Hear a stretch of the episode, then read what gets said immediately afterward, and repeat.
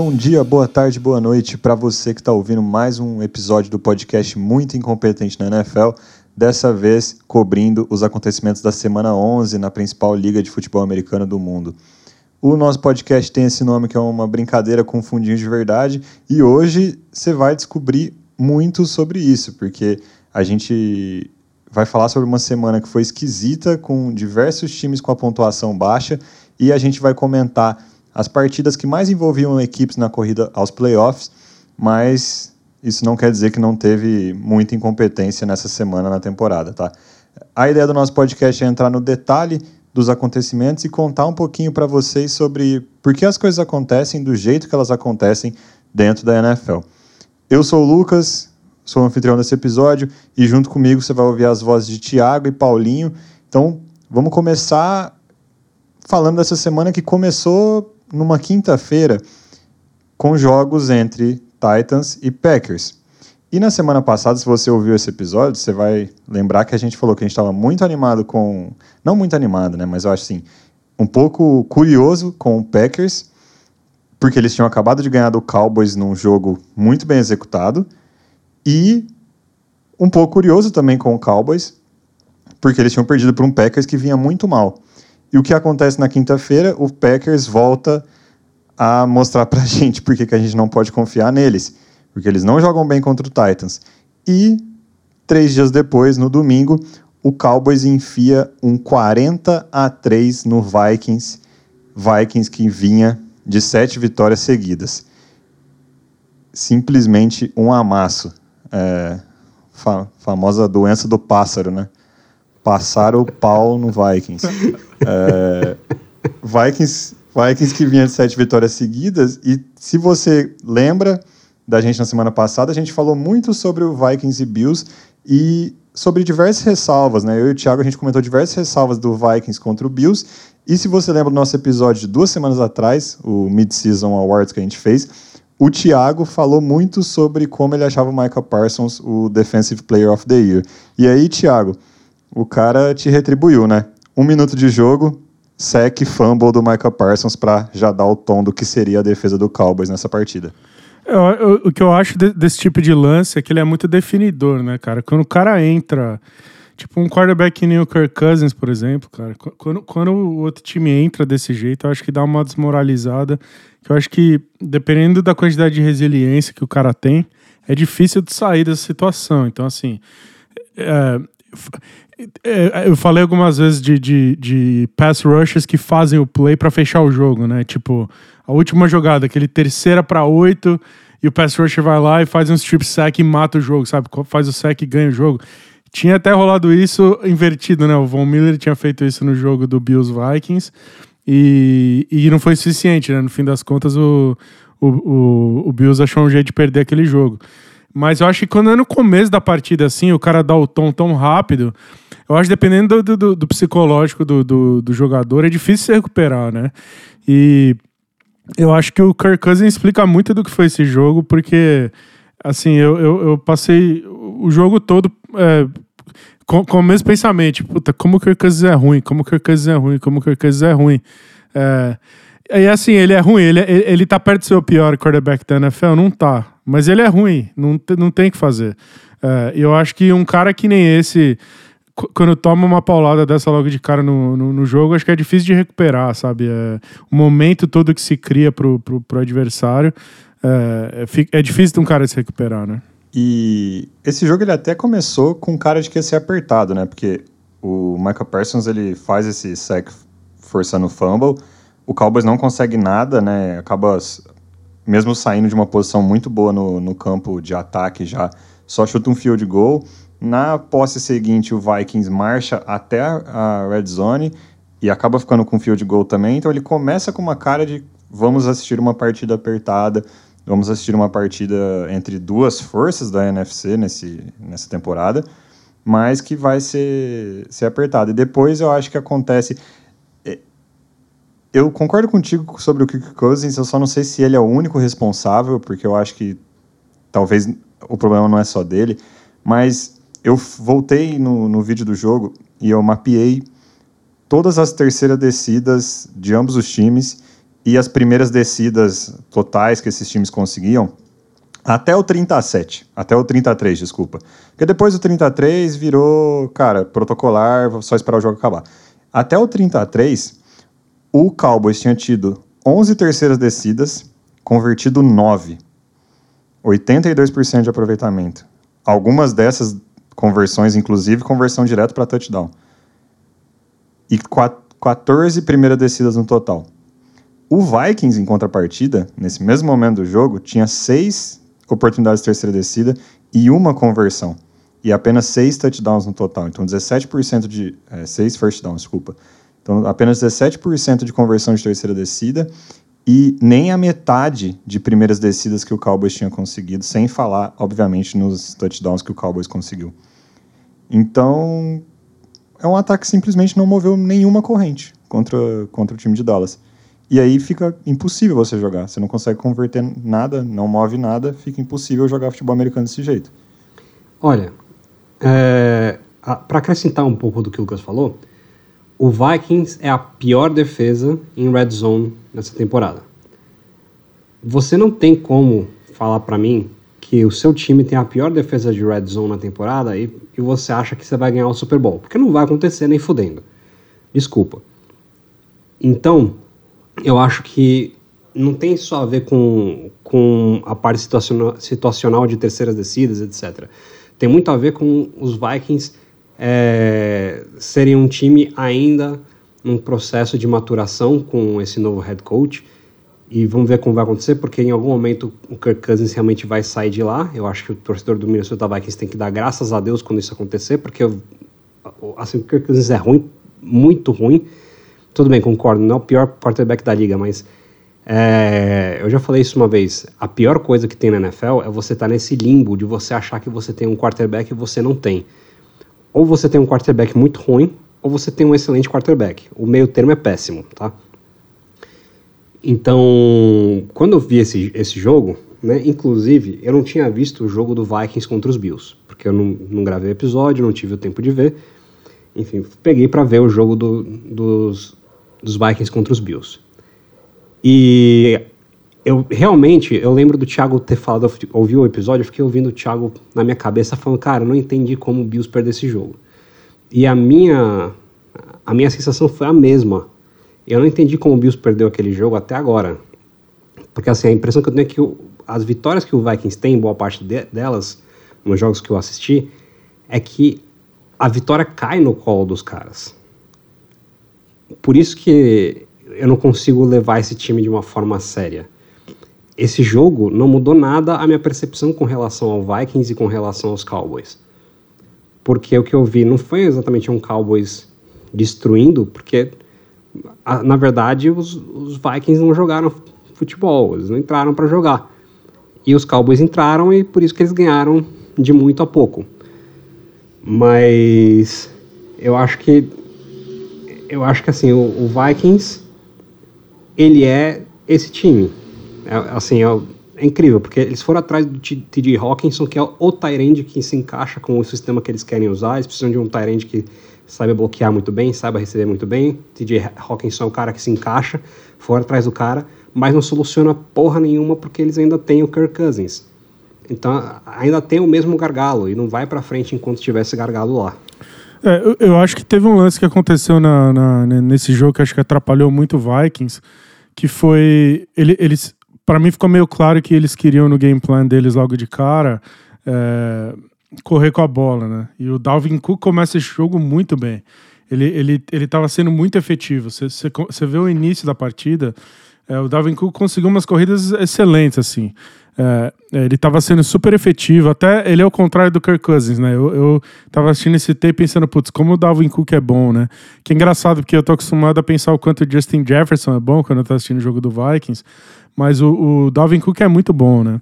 E ele estava sendo bastante efetivo no começo desse jogo. Ele estava conseguindo corridas corridas boas e, e, o jogo, que nem o Lucas falou, o jogo, o início dele pareceu que ele ia ser meio parelho. É, eu acho que o Vikings entrou meio para correr com a bola e você vai vendo isso escorrendo pelos dedos deles conforme o placar vai, vai afastando e afastando e afastando, né? Eu acho que a diferença maior desse jogo foi que na verdade, os dois times entraram para tentar fazer a mesma coisa. Eu acho que foram dois times que tentaram esconder a limitação do seu quarterback. E aí eu tô dando um shot no, no, no Dak Prescott, porque eu não sei quanto melhor que o Kirk Cousins ele realmente é. Mas assim, foram dois times que, que quiseram entrar para correr muito com a bola, né? E o time que ficou com o placar, é, acho que talvez a, melhor defesa que, tá, que, que, que impediu outro time de, de andar mais, é, eu acho que controlou o jogo. Então, acho que a, a, partir do momento que o Vikings não pode mais correr com a bola, eles têm que abandonar isso para tentar ir para o passing game. É, eu, eu, eu, não sei se, o, se você pode culpar o Kirk Cousins sozinho, mas assim, a quantidade de passe muito alto, muito baixo, muito curto, muito longo. É, assim, se você. É, eu acho que eu falei isso no, no, em algum momento esse ano já, mas eu não falei assim. Se você quiser entender o que é a curse, é, todo exemplo do, do que não é a curse, você pode mostrar o Kirk Cousins, porque assim. Ele, a bola nunca chega redonda, né? Tipo, ela, ela ou ela vai muito alto, ou ela vai muito longo, ou ela tá muito curta. É impressionante quanto ele não consegue fazer um passe bonitinho com touch que cai no colo do wide receiver, né? Todo mundo ali, o TJ Hawkinson brigando para fazer a recepção. O Justin Jefferson, ele só fez aquele catch é, milagroso contra o, contra o Bills porque o passe foi muito alto, né? E aí ele compensou, né? Ele foi, ele foi extraterrestre suficiente para compensar isso.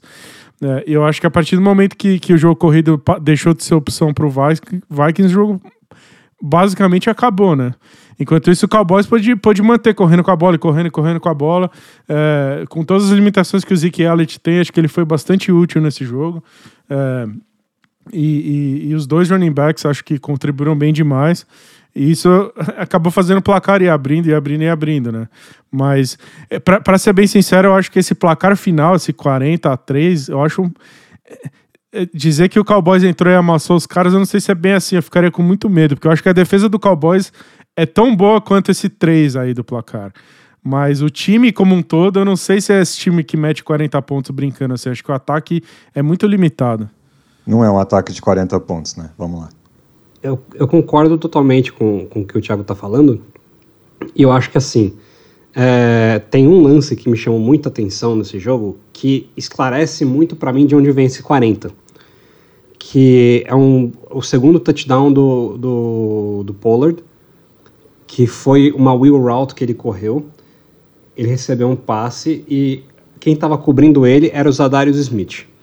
É uma coisa que muito coordenador defensivo da NFL faz, principalmente quem joga no, no front de 3-4, que é pegar o seu melhor rusher, que na 3-4 é um, é um outside linebacker, e bota ele para marcar em zona, ou, ou homem a homem, alguém, algum recebedor. E isso é uma burrice enorme, porque você está numa situação de jogo que você precisa ir atrás do, do, do, do quarterback. E você pega o seu melhor rusher e coloca ele para cobertura. Ou seja, você não consegue fazer pressão e você tá com um cara que é um rusher, ele não é um, um cara que, pra, que é para cobertura, ele não tem a velocidade para cobertura. Então ele passa a ser também um, um problema na cobertura. Isso, isso é de uma burrice, assim, enorme. Eu não consigo dimensionar isso pro, pro ouvinte, o quão burro é fazer isso. E tem muito cara que faz isso na liga, me irrita muito. E aí quando o, o Tony Pollard pega esse passe, ele pega e vai embora. E, e assim, muitas jogadas que os Vikings deram pontos para os Cowboys foi em, em erros é, esquemáticos muito similares, entendeu? Por isso que, para mim, o 40 está muito muito ligado a isso, né? Você ter uma defesa que tem bom, ali bons jogadores e tal, apesar de eu achar que não tem nenhum excelente jogador, mas tem bons jogadores, e você não consegue fazer um plano de jogo que, que o seu sistema se adapta ao, ao que o seu adversário pode fazer contra você. É, eu achei, mas eu achei esse, esse, essa jogada do Pollard, eu achei maravilhosa, assim, eu fiquei eu fiquei pensando que o wide receiver era aquele, assim, aí eu vi, ah, não, é o running back, mas assim, rota de wide receiver, né? O Lucas, achei um baita play do, do, do cara, assim. É, como os caras não usam ele o jogo inteiro sem parar, assim, ele, os caras deviam usar ele para rodar o ataque por ele, assim. Ah, porque tem um cara que passa no geriatra, que ainda é o dono do time, ou seja, o cara tá pagando todo mundo ali, que ele deu muito dinheiro na mão do Zeke Elliott, e o Zeke Elliott já acabou, e ele acha que não, né? A única pessoa no mundo que não consegue perceber que o Tony Pollard hoje é muito mais jogador que o Zeke Elliott é o Jerry Jones. Ele é o único ser humano no planeta Terra que é capaz de ligar um jogo de futebol americano, ver os dois jogando e achar que o Zeke Elliott ainda é melhor. Eu ainda vou falar para você assim, eu, tudo bem, o Zeke Elliott, eu acho que ele não acabou por completo. Ele já não tem mais a explosão que ele tinha e tudo mais, mas ele ainda tem muita força e por isso que eu acho que hoje ele é um bom, é, bom running back aí para short yardage. Ele ainda é bom ali na, na, na, red zone, ele é bom em situações de terceira para uma, quarta para uma, mas ele não é mais o Zeke Elliott excepcional que a gente viu chegando no college, que, que ganhava a, a liga de fantasy para todo mundo. Tá? Ele não é mais esse cara. O, enfim, né? Eu acho que, que, que o Tony Pollard é um jogador excepcional. Inclusive, quando a gente chegar na, na parte de draft, eu, eu acho que é bem interessante a gente mostrar aí alguns jogadores como o Tony Pollard que não são bem aproveitados na liga, né? Como é o caso de vários caras que vieram da mesma faculdade do Tony Pollard, né? Que é, o, que é Memphis. Mas ainda assim, é, quando eu comecei a ver o jogo e eu vi o Zeke de volta, é, porque a gente comentou isso semana passada, né, Thiago? Semana passada foi meio que um show do Tony Pollard, e, só que o Zeke não estava jogando. É. Eu vi o Zeke de volta, eu bateu aquele medo, assim, né? Falou, nossa, será que o Cowboys vai, vai errar o que eu considero seria um erro dar tanto ataque na mão do Zeke e tirar do, do Pollard. Só que não foi muito bem isso que eles, que eles fizeram, né?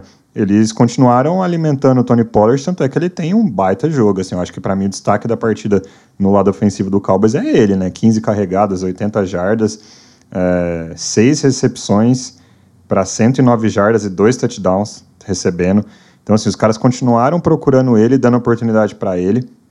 É, ele jogou 54% dos snaps ofensivos, né? Então, em número de snap, ele a bola foi dividida, só que a gente sabe que ainda hoje, apesar de tudo, o Ezekiel Elliott ele ainda tem duas coisas que ele é muito melhor que o Tony Pollard.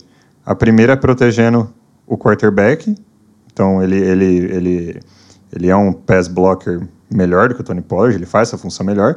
A segunda é precisando de peso e força bruta para entrar na endzone.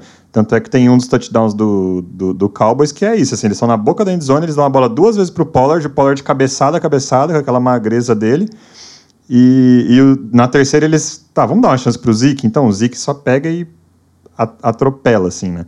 Então, é, é, um negócio. Eu, eu achei que nesse jogo eles souberam é, manejar bem o workload entre esses dois caras. Se eles vão continuar fazendo isso até o restante da temporada nos playoffs, é outra história. Até porque, né, muito incompetente na NFL. É, mas eu tinha falado no, no, no episódio anterior que eu achava justamente que eu, eu rodaria o meu ataque pelo Tony Pollard e eu usaria o Zeke no que eu, eu, ainda julgo que ele é útil, que é como um power back, né? Ele, como power back, ele ainda é bastante mais útil que o Tony Pollard. Eu só acho que eles tentaram estabelecer o Zeke por bastante tempo nesse jogo. E eu acho que, de certa forma, deu certo, porque é, os caras. É, eu acho que ele acabou sendo relativamente efetivo em alguns momentos, mas assim, é, eu acho que até o Tony Romo estava comentando esse jogo, e tem vários momentos desse jogo. O Tony Romo ficou insistindo toda hora em falar: ah, mas olha quanto Tony Pollard é pequeno e tal. Que você sabe que é. A galera do Cowboys falou isso para ele antes do jogo, nas entrevistas e tal.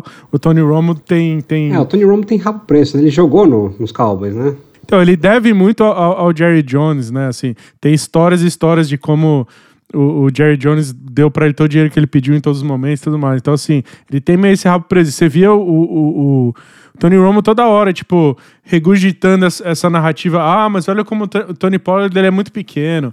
Olha o que ele consegue fazer com esse tamanho que ele tem e tal. Assim, o Tony Romo ficava insistindo muito nisso.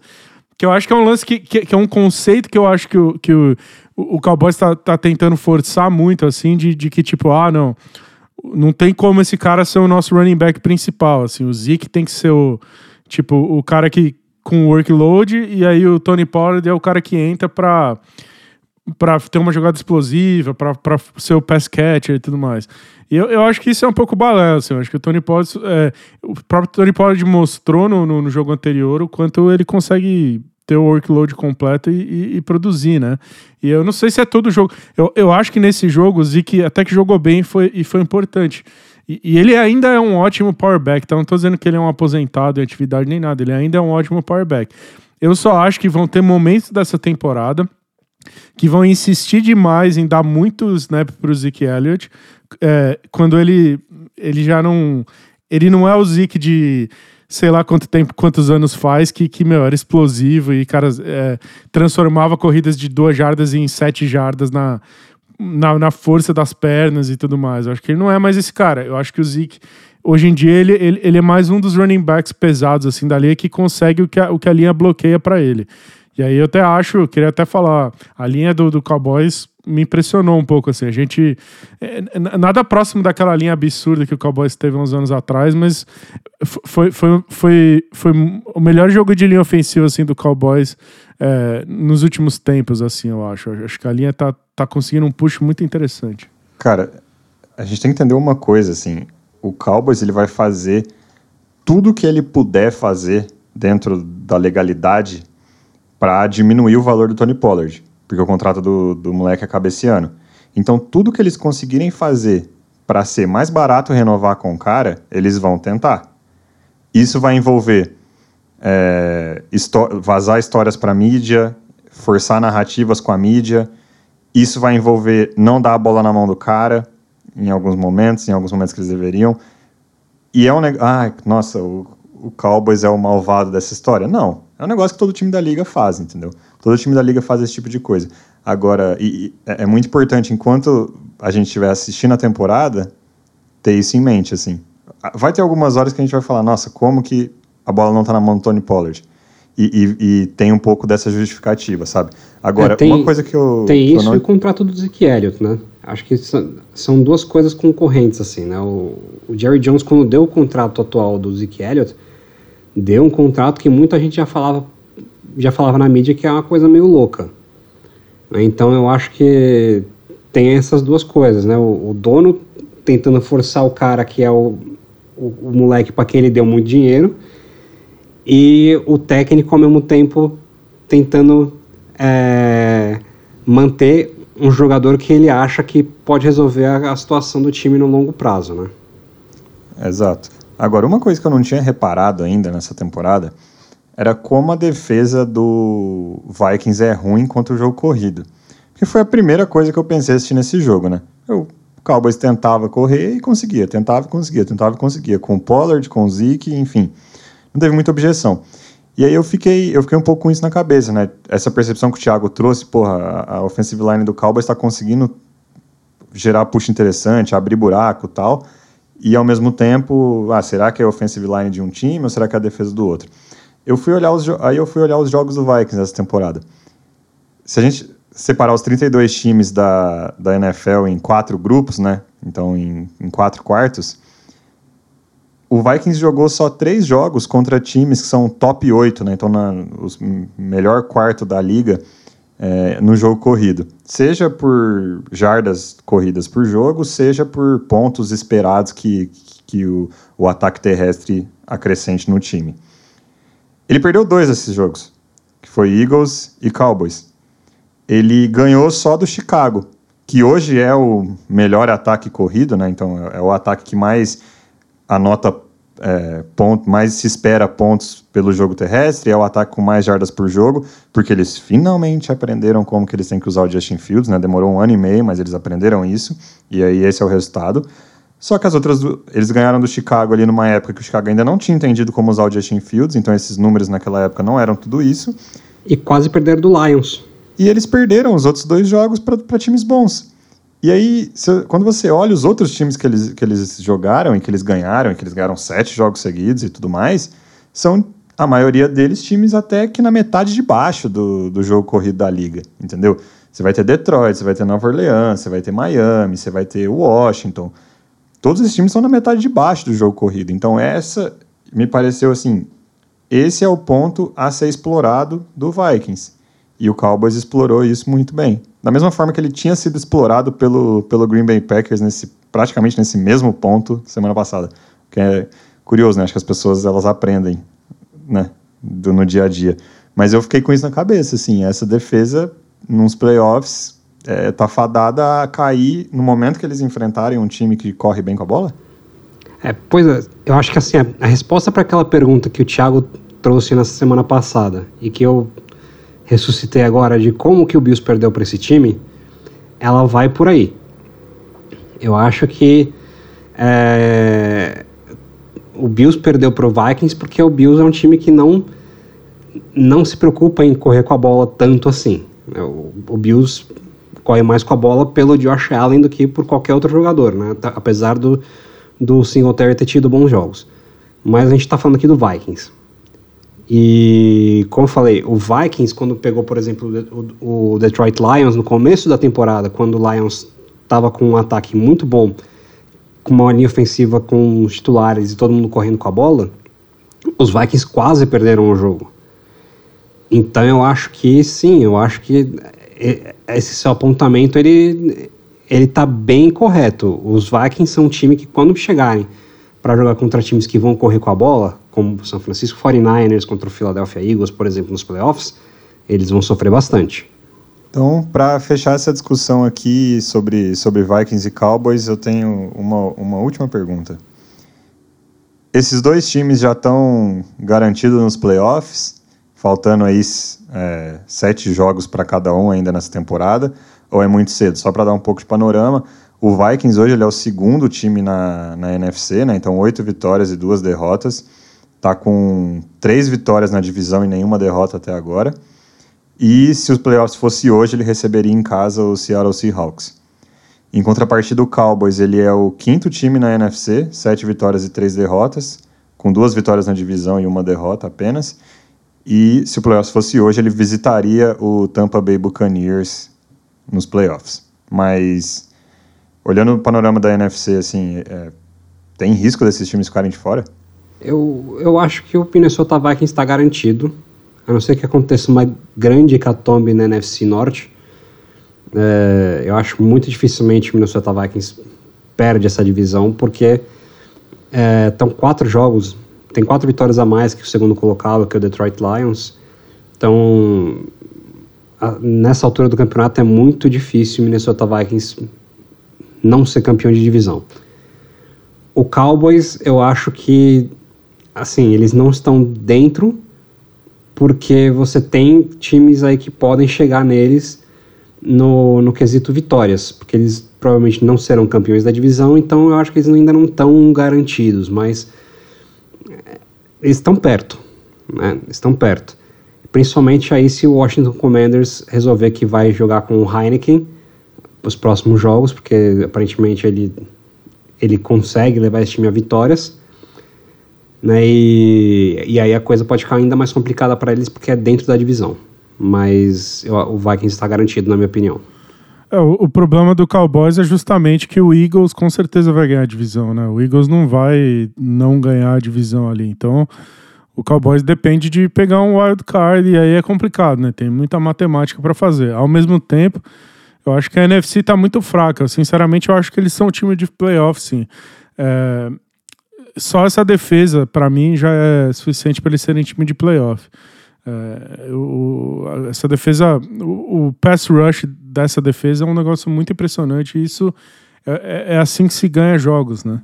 É, agora, então acho que o Cowboys vai entrar como, como wild card, acho quase garantido. E o, o Vikings, para mim, tá no, tá no playoff por, por duas, duas questões. Primeiro, eles vão ganhar a divisão, né? Não tem como. Essa divisão meio que já era, assim. Os adversários é, é a questão que os adversários entregaram a divisão para eles muito mais do que eles ganharam. É, os, outros, os outros times entregaram essa divisão, né? E assim, eu acho que esse Vikings também, eu, eu acho um time. Eu não acho que é um time ruim nem nada, assim. Eu acho. Eu duvido que esse Vikings vai realmente competir, assim, eu ficaria bem surpreso se eles chegassem no, no, no Super Bowl. Mas assim, essa pergunta, como que eles conseguiram ganhar do. do como que o Bills conseguiu perder para eles? é um time que faz, faz play, né? Assim, o que explica a vitória dele sobre o Bills, por exemplo, é que em todos os momentos desse jogo, que esse jogo estava perdido, esse Vikings achou um jeito de fazer um play maluco lá e ganhar o jogo.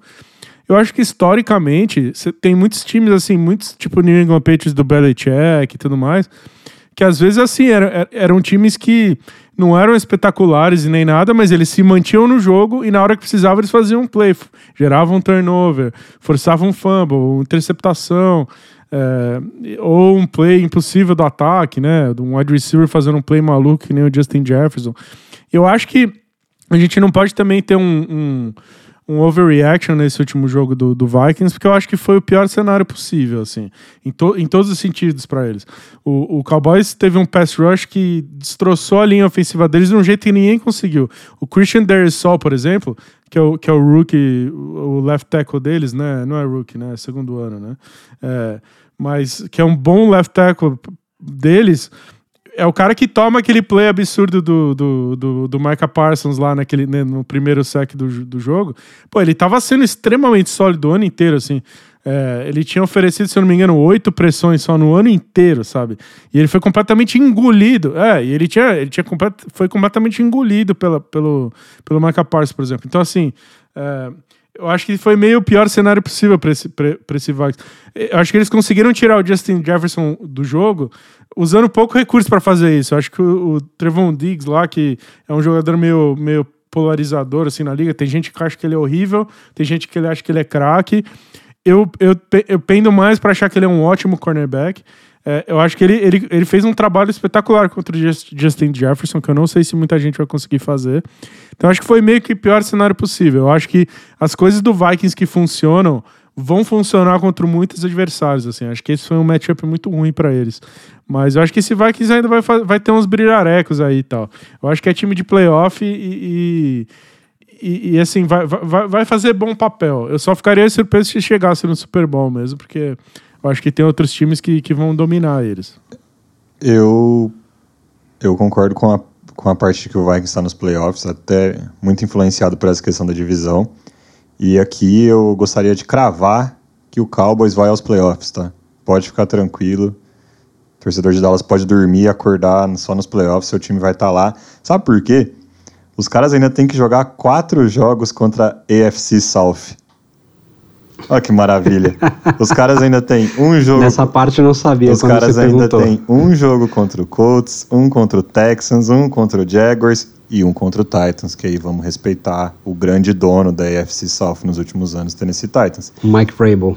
Mike Vrabel. Não, não é Tennessee Titans, é o, é Mike Vrabel. Mike Vrabel da, da South. treina e treina, como a gente já falou aqui inúmeras vezes. Mas assim, não tem como. É, é, ah, eles, eles vão ganhar. Já entrou, já entrou. Mudei. Eu quero eles mudar minha resposta. eu quero mudar minha resposta. Já eu entrou. Vou colocar, eu também vou mudar aqui a minha também. Já entrou, é o famoso, cara. Não sabia disso aí. Que schedule delícia, né, velho?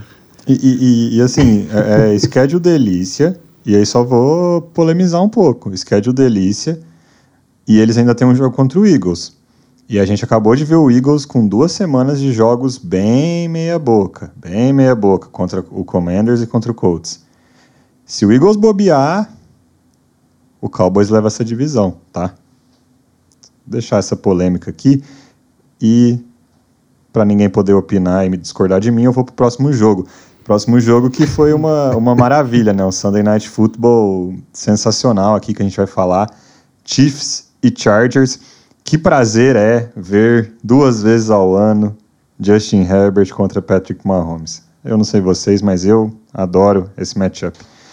Só que eu tô começando a achar que o Justin Herbert não gosta tanto desse matchup, né? Porque o histórico dele, o recorde dele contra, contra o Kansas City Chiefs, foram seis jogos até agora. Ele ganhou dois, perdeu quatro. E sabe qual é a pior parte? Ele joga muito em todos esses seis jogos. Ele jogou muito em todos esses seis jogos. Ele tá, em média, contra o, o Chiefs, com 290 jardas por jogo, dois touchdowns e meio menos de uma interceptação por partida e 107.3 de quarterback rating. Se quiser pegar o Mahomes para comparar, o Mahomes já jogou nove vezes contra, contra o Chargers na carreira dele. Ele tem 265 jardas por jogo, que é menos que o Justin Herbert, 2.3 touchdowns por partida, que é menos que o Justin Herbert, menos de uma interceptação também por partida, o número dele e o do Herbert são bem similares, e um quarterback rating de 99.9, que é menor que do Justin Herbert. Então, dá para você fazer ali quase, não é exatamente isso, mas dá para você fazer uma argumentação que o Herbert geralmente ele joga, os dois jogam muito bem esse confronto, porque os dois são ótimos quarterbacks em qualquer confronto que eles forem jogar. Só que o Justin Herbert ele tá sempre performando muito bem contra um dos melhores times da liga, e aí o que o Los Angeles Chargers faz? Desaponta o cara dia após dia, não é? É, mas, cara, você falou aí que é um prazer ver o Mahomes contra o Justin Herbert.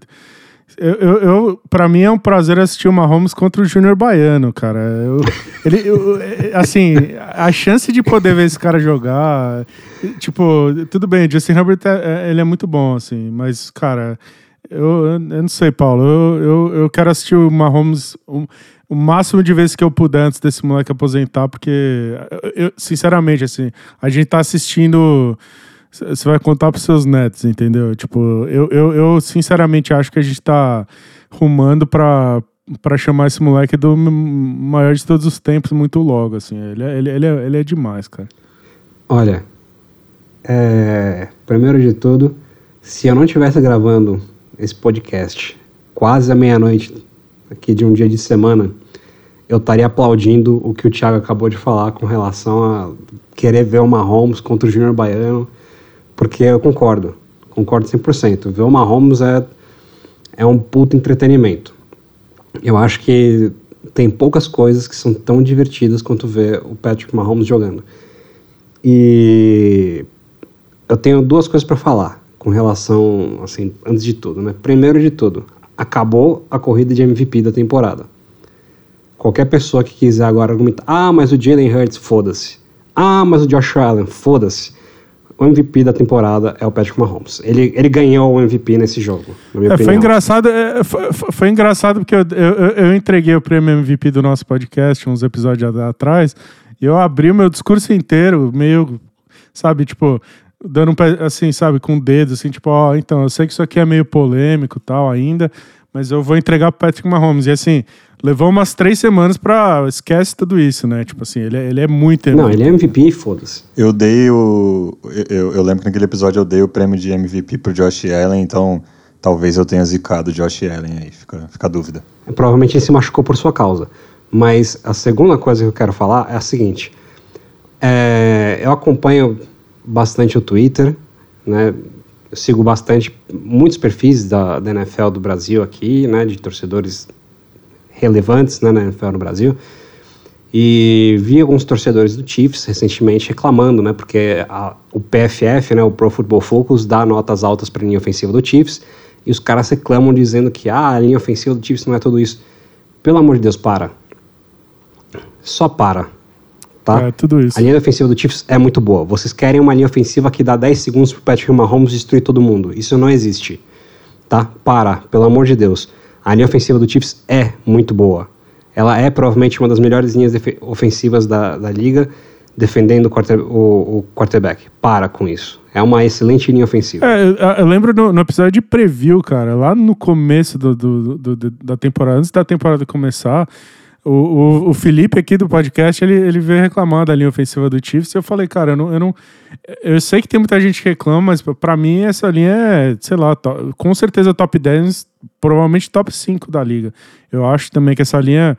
Eu, eu acho. Eu até comentei num certo momento aqui do ano que eles tinham feito o melhor jogo que, de qualquer linha ofensiva que, que eu tinha visto é, de qualquer linha ofensiva fazer esse ano foi justamente deles, né? Eu acho que quando eles entram para jogar e, rola uma.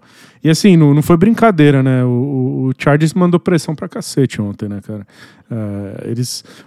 Veio pressão de tudo que foi lado pra, pra cima deles, eles. Eu concordo, assim. Eles. Eu acho que eu acho uma linha ofensiva excepcional, assim, em vários, em vários sentidos. Até no run blocking também. Agora eles estão com esse moleque de. O, Pacheco teve que jogar, né, por, por, por circunstâncias de lesão e tal. E eu acho que vai ser bem engraçado de ver ele jogar, porque eu acho que ele tem características que casam, que bem. casam muito bem com o que eles querem fazer. Eu acho que vai ser bem divertido de, de ver, assim.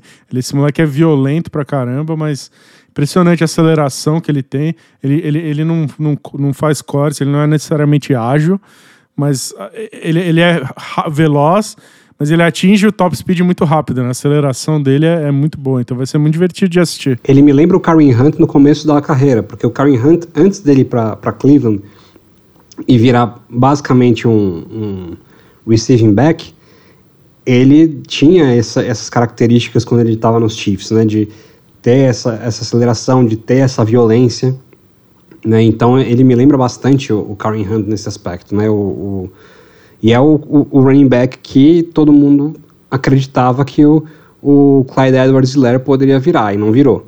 Então eu acho que ele casa bem com, com o que os Chiefs pretendem fazer mesmo. Isso eu estou de acordo completamente com o Thiago. Agora, é, mudando um pouco para o outro lado né, do, do jogo, né? É, também nota de Twitter, né? Tem um ex-jogador chamado Emmanuel Acho, que recentemente no Twitter ele resolveu comparar o Tua com o Justin Herbert, né? Falou que o Justin Herbert é um é, assim é, um, é um quarterback só de mídia social, né? E eu sei que o Manuel Acho não vai ouvir esse podcast, mas eu quero que ele tome no meio do cu dele porque ele tá errado, porque o Justin Herbert é do caralho. O Justin Herbert é mais quarterback que o Tua. Se você é fã do Miami Dolphins, desculpa, o Tua tá jogando muita bola, mas o Justin Herbert é mais quarterback que o Tua, tá?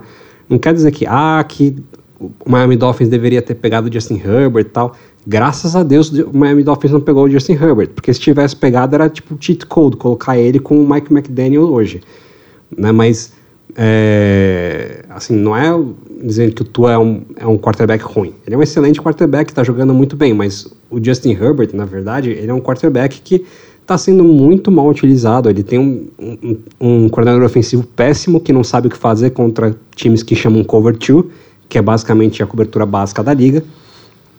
E, e assim, ele não tem alvos, né? Os alvos dele se recuperam, ele, ele recupera os alvos dele, aí chega no meio do jogo, os caras se machucam, sabe? É, porra, é, assim, se analisa a circunstância, é foda, cara. O Justin, o Justin Herbert tá tendo uma excelente temporada e, e, e, é chato a gente pegar e ver que tem gente que desmerece o cara, no, quando não é o caso. Cara, é, é bizarro assim, a NFL é uma liga muito louca, né? Vocês citaram alguns nomes aqui, onde é muito curioso você entender, você parar para pensar como o cara era antes do draft, onde ele caiu, por que ele caiu, onde ele caiu e o que ele se transformou, né? Então vocês citaram igual o Clyde Edwards-Helaire. O cara ele era um monstro em LSU. Era um monstro. E ele vai para o Chiefs, e o reporte na época é, ele foi para o Chiefs porque o Patrick Mahomes pediu. Foi meio que um acordo ali, falaram assim, ah, quem, que arma que você quer? E o Patrick Mahomes pediu o cara. E não traduziu nada, assim, a gente... Eu diria que até o, talvez o começo dessa temporada a gente estava esperando ainda ele estourar. E eu acho que ao longo dessa temporada, quem tinha esperança ainda, eu era uma pessoa que tinha esperança ainda, por motivos de fantasy. É, mas eu comecei a desistir, assim. E aí você começa a ver o Chiefs entregar a bola na mão do Azaia Pacheco, que é o completo oposto vindo para o draft, né? É um cara que não, não tinha tanta hype, não foi draftado tão alto, não tinha essa, esse asterisco em cima de, ah, foi um pedido do Mahomes. E ele começa a corresponder, se não melhor, ao menos no mesmo nível do Edward Zeller. E aí isso acontece. E aí vocês também falaram de Justin Herbert e Tua Tagovailoa. Para começar, que eu odeio quando a gente, quando a galera começa a discutir dois caras que são muito bons. Que é a visão que eu tenho sobre esses dois quarterbacks. É tipo no futebol, quando a galera fica, ah, Cristiano Ronaldo ou Messi. Cara, sei lá, só senta e aproveita que você consegue ver os dois jogarem, sabe? Eu, eu, não, eu não sou. Eu quero os dois, na real é tipo, eu quero os dois, né? Tipo, no que isso. Eu, eu não sou. Eu, eu, não, eu acho um pouco perda de tempo quando você fica tendo esse tipo de discussão assim, sobre dois caras muito bons. É, Mas... fora, que, fora, fora que quando. No momento que cada um cai num time, a conversa acabou. Porque onde você cai afeta a sua carreira inteira dali pra frente, né, cara? Onde você cai afeta a sua carreira inteira. É justamente esse o ponto que eu queria chegar. Eu acho que se o Justin Herbert cai em Miami, no staff que Miami tinha quando ele foi draftado sendo o que ele era em Oregon, ele não teria virado esse jogador, cara, porque volta no, no tape dele em Oregon, volta no, no processo do draft, na opinião de todo mundo. Cara, é uma surpresa ele ter virado o que ele virou, porque você não conseguia ver essas coisas em Oregon. E ele caiu num lugar que conseguiu desenvolver ele e transformar ele num jogador excelente. Isso teria acontecido se ele tivesse caído em Miami, Miami que não sei se já estava ou veio a ter o Brian Flores depois. Eu duvido, assim, seria outro, outro cara, sabe? É, essa discussão não tem, não tem ponto nenhum. Da mesma forma que se o Tua tivesse caído em, em Los Angeles, ele seria outro cara completamente diferente também. Enfim, é, mas eu acho esse processo da NFL, eu sempre acho ele muito interessante, né? O que o cara era no college, e o, como ele chega na liga, onde ele chega na liga e o que ele consegue virar depois de duas, três temporadas na, na NFL. Eu acho que se o Justin Herbert esse ano, nos, assim, cenários impossíveis que não ajudam ninguém, mas vamos lá. Se o Justin Herbert fosse o quarterback do Vikings esse ano, por exemplo, eu acho que era um time absurdamente forte, por exemplo, sabe? Era forte Super é, Bowl. Era um então, time forte, é, candidatíssimo então, acho que Super Bowl. A situação cara. afeta demais, né? Agora, o Justin Herbert, assim, a grande questão da, da temporada dele foi, foram as lesões de todo mundo em volta dele, né? É, a linha ofensiva meio deu uma desmontada, a própria defesa do Chargers deu uma desmontada. E as, as armas todas machucaram, né? O jogo anterior a gente tinha falado nisso, né, Lucas? Assim, é, é, é, você ficava esperando qualquer pessoa levantar lá e fazer um play, e ninguém tinha capacidade de fazer um play. Tanto que, porra, se tem uma coisa maravilhosa sobre esse jogo, para mim, mais do que tu, todo o resto, é ver o Keenan Allen fazer aquele play que ele fez lá. Que assim, ele, o cara nem velocidade ele tem, ele faz um, um, um play daquele. Porque, sei lá, o cara nasceu com um mojo louco lá que, que, que, que, meu, ele, ele arranca um play que nem é o estilo dele, assim, sabe?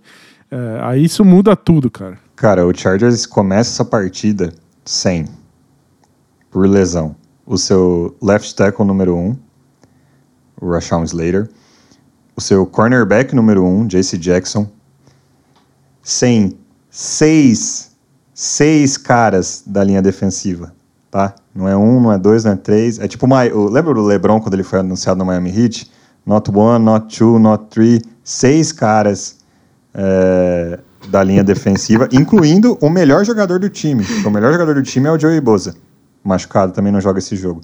Sem o kicker titular, o negócio tá tão zicado que nem o kicker eles têm apesar deles terem achado um outro cara que tá jogando, mas assim, o Kicker também tá Mara machucado. Maravilhoso. É, esse cara novo é maravilhoso. Dicker the Kicker é maravilhoso. Dicker the Kicker, marav mas assim, é, não é o titular, não era o titular. O Tyrande número um também o, machucado. Aí começa a partida, você fala, porra, da hora demais. Tá lá Keenan Allen e Mike Williams, os dois de volta. E, cara, o primeiro drive do, do Chargers é tudo que você quer ver os caras estão de volta. Apesar de ainda faltarem algumas peças, os, os dois recebedores principais estão de volta. E o ataque flui uma maravilha. O Keenan Allen faz play. Primeiro, assim, é muito interessante, né? Primeiro, primeira bola do jogo que o Chargers faz, bola no Keenan Allen. É meio que para anunciar, ó, o cara voltou de lesão, tá? Presta atenção nele.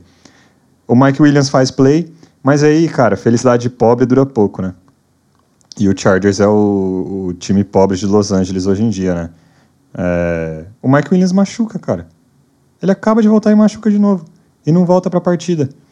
E aí o Keenan Allen, que, cara, consegue continuar, chega no final do jogo, num drive super importante, ele tem um fumble. Quando o time tá entrando na red zone, ele, ele, ele sofre um fumble. Tudo bem, depois ele foi lá e, e se recompôs. Sim, mas assim, ele também mostra uma certa falta de ritmo. É, é bizarro, assim. É, é, os caras. Eu não sei, a gente falou de benzedeira semana passada, né, Thiago? Os caras simplesmente não conseguem um, uma pausa, assim, um momento ah. de alegria, velho. É, mas é, eu, eu, eu ainda acho que, assim, o, o Chargers só perdeu esse jogo porque o head coach é meia-boca, porque. É, eu, eu, eu, eu, falei semana passada que não dá mais e tem que trocar e tem que trazer um cara melhor. E para mim esse jogo só reforçou isso, assim, porque o Chargers essencialmente ganhou esse jogo e aí o Mahomes foi lá e roubou o jogo para variar, né? É o que ele faz, né? Mas assim, o... os caras não assistem a NFL porque assim, o Mahomes, não só esse ano, o ano passado no playoff contra o Bills, o Mahomes precisa de 30 segundos de relógio para marchar o campo. Se você der 30 segundos para ele, que é um negócio que não existe, cara. No passado, era aquele lance, ah, um, dois minutos tal. e tal. O Mahomes precisa de 30 segundos para marchar o campo. Ele fez isso, não uma, não duas. Ele faz isso direto. Você não pode dar tempo de relógio porque ele marcha o campo. Ele é absurdo, ele é, ele é surreal. Não existe o que ele faz. O Chargers, é, para começar, abandonou corrida e ficou fazendo passe, cara. No, no finalzinho desse jogo, quando eles estavam chegando perto da red zone, era passe, passe, passe incompleto, para no relógio, para no relógio, para no relógio. O Sim, o Sinclair tava jogando bem. Pois é, cara, queima relógio. Você tá chegando perto da endzone do, do Chiefs. Você não assiste NFL? Você não viu o Mahomes usar 30 segundos para marchar o campo 10 vezes nos últimos, sei lá, um ano, 12 meses, que foi, sei lá assim, aí ah, começou indo. Não queimou o relógio, né? O passo para touchdown, que entre aspas ganharia o jogo pro Chargers, no finalzinho, que deixou lá, sei lá quanto, um minuto e alguma coisa de relógio. Um minuto e 16. A jogada saiu, o, o relógio tava correndo, o Chargers tinha 20 segundos ali, cara. Assim, para esperar. Se você vai fazer um passe daquele, você tá esperando fazer aquele passe, fazer o touchdown, certo? Se, se a sua chamada é essa, você tá esperando fazer o touchdown, certo? Como que você não espera os 20 segundos e solta o seu snap com zero segundos de, de play clock? Pra você queimar o máximo de relógio possível, pelo menos. para que o, o, Kansas City Chiefs não só você faça o, o touchdown, mas que o Kansas City Chiefs não consiga marchar o campo. Então, assim.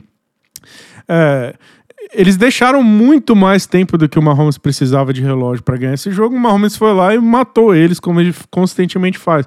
Para mim, é, é, o básico de, de coaching, assim, cara. Não é Ser coach não é só fazer coisa mirabolante, chamada maluca e analytics e a puta que pariu. É, você tem que, você tem que cara, é game management, é você ter inteligência, pensar, cara, numa, numa jogada. Você entender o jogo que você tá, tá fazendo e, e, e agir conforme, sabe? Então, é, eu acho revoltante, assim, porque é, tudo bem, eu realmente espero que o Telesco mande, mande esse head coach embora e traga um cara novo, mas assim, é, não dá pra gente desperdiçar a carreira do, do, do, Justin Herbert, não dá. E de novo, né, assim, eu lembro porque eu fiz o episódio que teve o jogo do Chiefs e Chargers no primeiro, no primeiro jogo, e eu lembro até hoje que o Thiago tava falando, tipo, olha, você não pode deixar o, o Travis Kelsey, não, não sei se foi o Thiago ou o Léo, falando, você não pode deixar o Travis Kelsey aberto, e de novo, último drive do jogo, Travis Kelce aberto.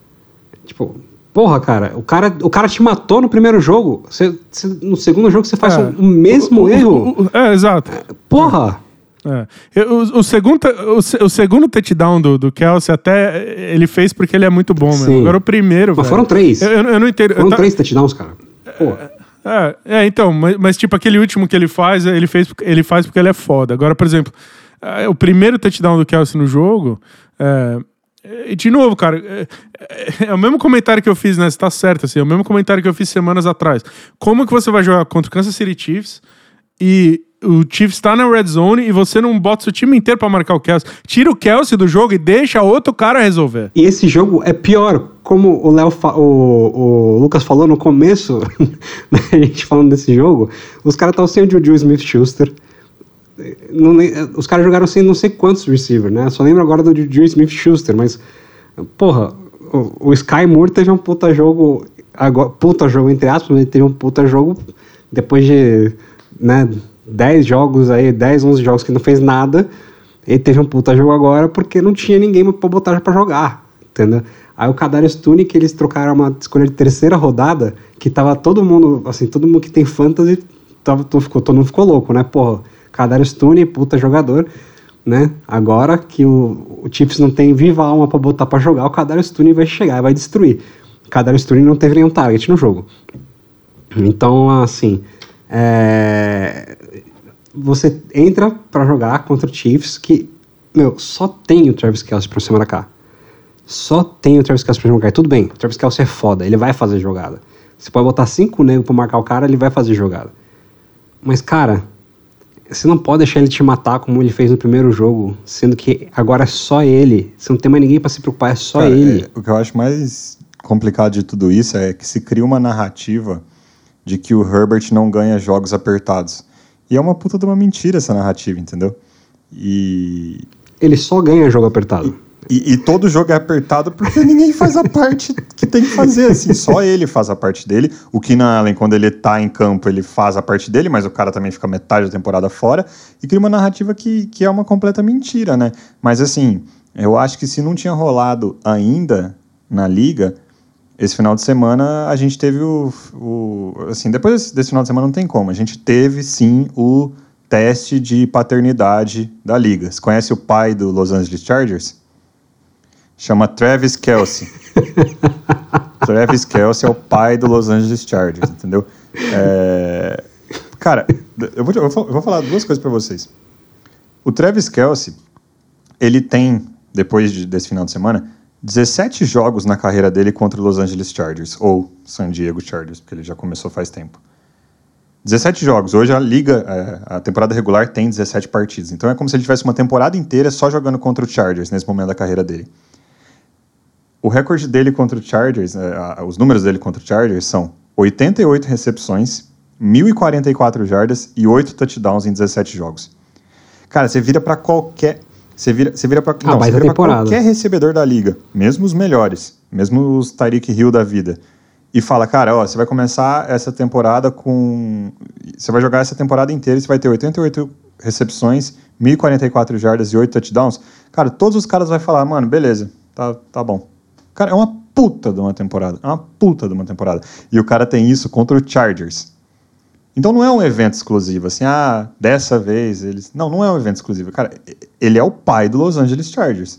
É o pai, paternidade assumida. Nos últimos quatro jogos, então 2021 e 2022, as últimas quatro partidas do Travis Kelsey contra o, contra o Chargers, ele tem uma média de sete recepções, 115 jardas e 1.25 touchdowns. Próxima vez que o que o Travis Kelsey entrar em campo para jogar contra o Chargers, sabe que música vai estar tá tocando no estádio? O papai chegou, MC Catra. Enfim, dada a paternidade assumida aqui do Travis Kelce, quero falar a última coisa que o Paulinho já citou é, sobre esse jogo, que é o Sky Moore. Então, o Sky Moore ele é um, um, recebedor novato ele é um cara que no processo do draft ele teve... Ele, era um, ele foi um cara que polarizou muito, assim. Porque tinha uma parte da mídia e, e do pessoal que achava que ele ia ser um sucesso na liga, porque ele tem, sim, alguns traits lá que, que são meio únicos dele, assim se, que se ele caísse num lugar que soubesse usar ele, ele, seria, ele teria uma boa, um bom rendimento na liga, mas ele também tinha uma parcela ali bem significativa de, de pessoas que achavam que ele não ia virar nada, né? Quando ele foi draftado pelo Kansas City Chiefs, meio que todo mundo ficou um pouco animado, porque seria um dos melhores lugares para ele cair, porque a gente teria certeza que é um coaching staff que saberia como usar ele. Até agora ele não tinha tido muita chance, né? Então a gente já falou N vezes aqui sobre o coaching staff do, de Kansas City, sobre como os caras tentam ser criativos com um monte de peça diferente, né? Mudou muito esse ataque esse ano, mas o Sky Moore não estava muito envolvido nisso. Só que a situação desse final de semana deu oportunidade para ele. E aí o cara vem para um jogo, gente, em seis targets que ele, que ele recebeu. Ele jogou 42% dos snaps de ataque, teve seis targets. cinco recepções, 63 jardas. Números ok, nada muito espetacular. Só que dessas cinco recepções, quatro foram para first downs. Quatro vezes ele move a corrente em cinco, em cinco recepções. Era isso que tinha no tape dele de college, esse cara que move correntes e como que tá traduzindo um pouco desse jogo dele, como que traduziu esse jogo de college dele para para NFL nesse final de semana? Eu acho que interessante é, do, do Sky Moore, eu, eu discordei assim por, por alguns motivos, mas tinha muita gente na época do, do draft que comparava ele. O, é, eu acho bem interessante, assim, eu sou, eu sou bem. Eu, eu sou bem. É, a favor do, de quando a gente está fazendo scouting, a gente achar um jogador profissional como comparação, para explicar para quem não, não tá vendo o tape, tipo, ó, eu acho que a comparação profissional desse cara é o fulano, né? E a comparação que muita gente usava pro Sky Moore era o Julian Edelman do, do Patriots. É, e assim, eu, eu, discordava porque assim, o biotipo é um pouco diferente. Tinham questões suficientes do jogo dos dois que me impediam de achar que essa comparação era boa. Mas o que eu acho que eles têm em comum são duas coisas. Basicamente assim, os dois são slot receiver. É, dificilmente dá para você pedir para eles correrem rota outside. Para mim, o Sky Moore sempre foi um slot receiver. É, eu acho que é isso que ele vai ser. Não é um demérito pro cara, mas assim, é, é, é o que é. Ele, ele nasceu para jogar no slot. É, mas ele é brigador, igual o Julian Edelman, sabe? Tipo, sabe aquele cara que, que, que, briga muito? Normalmente o slot receiver não necessariamente tem um cornerback marcando, às vezes, ele, às vezes é o safety que tá marcando, o linebacker, ou seja o que for. Ele é muito brigador, assim, cara. Ele tem um lance de, de, de, de, de brigar pela recepção dele, sabe? Mesmo marcado, ele tá, ele tá, só, ele tá livre porque você pode mandar para ele que ele vai dar um jeito lá de brigar e sair com a bola. Eu acho que o, o Skymore é isso, assim. É, eu anotei no meu Scouting Report é, o adjetivo em inglês nasty, né? Que eu não, eu não sei muito bem como traduzir, mas é o. É, é um cara que, que, que vai pra porrada, sabe? Um cara que vai pro pau. Então, assim, eu acho que eu acho, eu acho que ele tem limitação de tamanho que impede que ele seja mais do que um slot receiver. Mas eu acho que ele pode ser um slot receiver extremamente útil, justamente para mover as correntes, como você tá falando. Assim. É, eu, quando eu fiz o scouting dele, eu, eu anotei um aditivo parecido com o que o Thiago falou. Que eu coloquei, pra, coloquei que ele é um alpha dog. E, e assim, é uma, é uma mentalidade meio que de, de retornador foda. Ele é um cara que, quando ele tá com a bola, assim, quando a bola tá no ar, ele briga para pegar a bola, e quando ele tá com a bola na mão, ele é difícil de, de, de levar pro chão. Ele é um cara que, assim, ele, ele é explosivo, ele não é o Tyreek Hill, mas ele tem alguma velocidade de profundidade.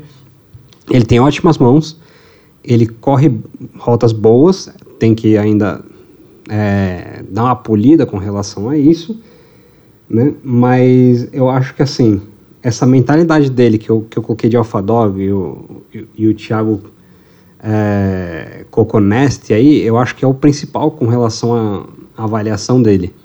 Ele é um cara que ele tem um, uma inteligência de futebol americano bem apurada para um, um cara da idade dele.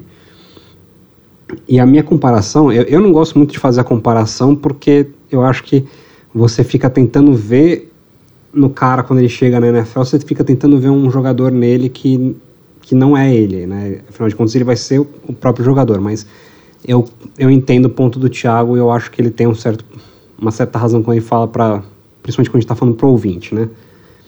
E os três caras que eu vi assim similares a ele seriam o Golden Tate, que jogou muito tempo no Seattle Seahawks, é, o Randall Cobb, que jogou muito tempo nos Packers, voltou para os Packers hoje em dia, e o Sterling Shepard, que joga no New York Giants, né?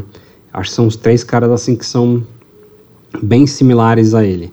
E, de novo, concordo com o Thiago. São, é um cara que, que é para jogar no slot e tudo mais. Mas eu acho que os Chiefs, eles olham para ele, assim como eles olham para o Kadarius Tooney, por quem eles fizeram a troca que eu comentei, mais pro, pro futuro. Porque você pega para puxar aqui o, os contratos que eles têm, né, de, de wide receiver, e assim, Justin Watson, um ano de contrato. Marcus Valdes Candling, são três anos de contrato, mas potencialmente vai sair já no final desse ano. Kadarius Tooney também está no contrato de rookie. Sky Moore, contrato de rookie. Juju Smith-Schuster, um ano de contrato. Então, é, olhando para uma questão de planejamento de, de roster, os Chiefs não têm wide receivers sob contrato, tirando uma, o Marcus Valdez-Scantling, eles não têm outros wide receivers sob contrato para os próximos anos, sem ser o Sky Moore e o Kadarius Tooney. E então eu acho que ele, ele, eles foram buscar o, o Sky Moore não olhando necessariamente para esse ano, mas olhando para o que ele pode ser a partir do ano que vem. Então, eu por enquanto, assim, se eu tivesse selecionado Sky Moore num draft, num Fantasy de Dynasty, eu estaria tranquilo, porque eu acho que eu acho que os Chiefs realmente estão é, tomando muito cuidado com, com o Sky Moore. Eles não querem queimar o moleque ainda. E eu acho que estão fazendo a mesma coisa com o Kadarius Tooney. Vão dar um tempo para ele se acostumar com o sistema deles para botar o moleque a partir do ano que vem. E esses dois jogadores, eles têm suas similaridades e suas diferenças. Mas uma coisa que dá para falar com assim com total calma é que são dois jogadores que em campo juntos dão muito trabalho. Os dois caras podem dar muito trabalho. O, o Kyler Stone é um corredor de rotas muito melhor do que o Sky Moore. Mas os dois com a, com a bola na mão são muito perigosos. Mas ah, uma, da, uma das similaridades mais importantes sobre esses dois é que eles custam barato, né? Sim. Eu acho que o Chiefs não pode, o Chiefs não pode gastar muito dinheiro em wide receiver. Com o contrato do Mahomes. Porque o Mahomes, por melhor, por, por, por melhor que ele seja, o contrato dele é tipo meio bilhão, né, cara? Então, você está gastando tudo isso no seu quarterback, você tem que ser criativo em como você coloca as armas em volta dele. E eu acho que, mais que qualquer coisa, o Mahomes provou nesse jogo que ele, ele faz o ataque rodar com quem tiver, né? É, que é uma coisa que a gente já observou no passado com, com, os, com os foda, né? Com os, tipo, os, melhores quarterbacks da liga é tipo, quem tiver lá, o cara faz funcionar. E o Mahomes hoje roda esse ataque com quem tiver, né? Exatamente. E aí, assim, o Chiefs ele tá em primeiro lugar na, na AFC. E olhando para o schedule deles, eles têm que jogar ainda contra o Rams, que está super mal, contra Broncos e Raiders, Broncos duas vezes, que são dois times que estão muito mal, contra o Texans, que é o pior time da liga. É, eu acho que dá para cravar aqui que, cara, o Chiefs ele, ele vai descansar na primeira semana de playoffs, tá? Dadas as bobeadas do, do Buffalo Bills aí nas últimas semanas, o Dolphins que perdeu uns jogos com lesão do, do Tua, enfim. Eu tô achando bem difícil, mesmo que ainda esteja apertado, o Chiefs perder essa primeira posição na, na AFC. Eu quero falar uma coisa. A AFC West gastou um bilhão de dólares nessa off-season para ganhar a divisão do, do Mahomes. E eles não conseguiram. Então, parabéns aí para a AFC South, para a AFC West, pela incompetência, porque gastaram um bilhão de dólares e não conseguiram destronar o Patrick Mahomes. E parabéns pro Mahomes, porque ele é foda. Muito incompetente na AFC West, e inclusive, falando desse dinheiro gasto aí, a gente tem o Chargers, que é um rival de divisão, que nesse momento está fora dos playoffs. Nesse momento ele ainda está na corrida aos playoffs, tá? Então o Chargers hoje ele está um jogo atrás dessa, dessa sétima vaga.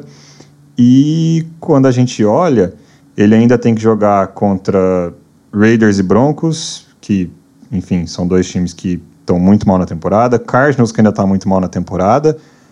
Rams, que está mal. Colts, que. Eu, eu, sei lá o que é o Colts, assim, eles conseguem fazer um. É, eles jogaram bem contra o Eagles, só que não ganharam. É, enfim, o Colts é um, eu não sei como prever esse time. E também tem que jogar contra o Titans, que é, um, que é uma boa equipe, assim. Desconsiderando outros times, é, eu diria que o Chargers, que hoje está com cinco vitórias e cinco derrotas, vem para. Umas nove vitórias? Nove, dez vitórias? Dez vitórias? Dez, nove vitórias?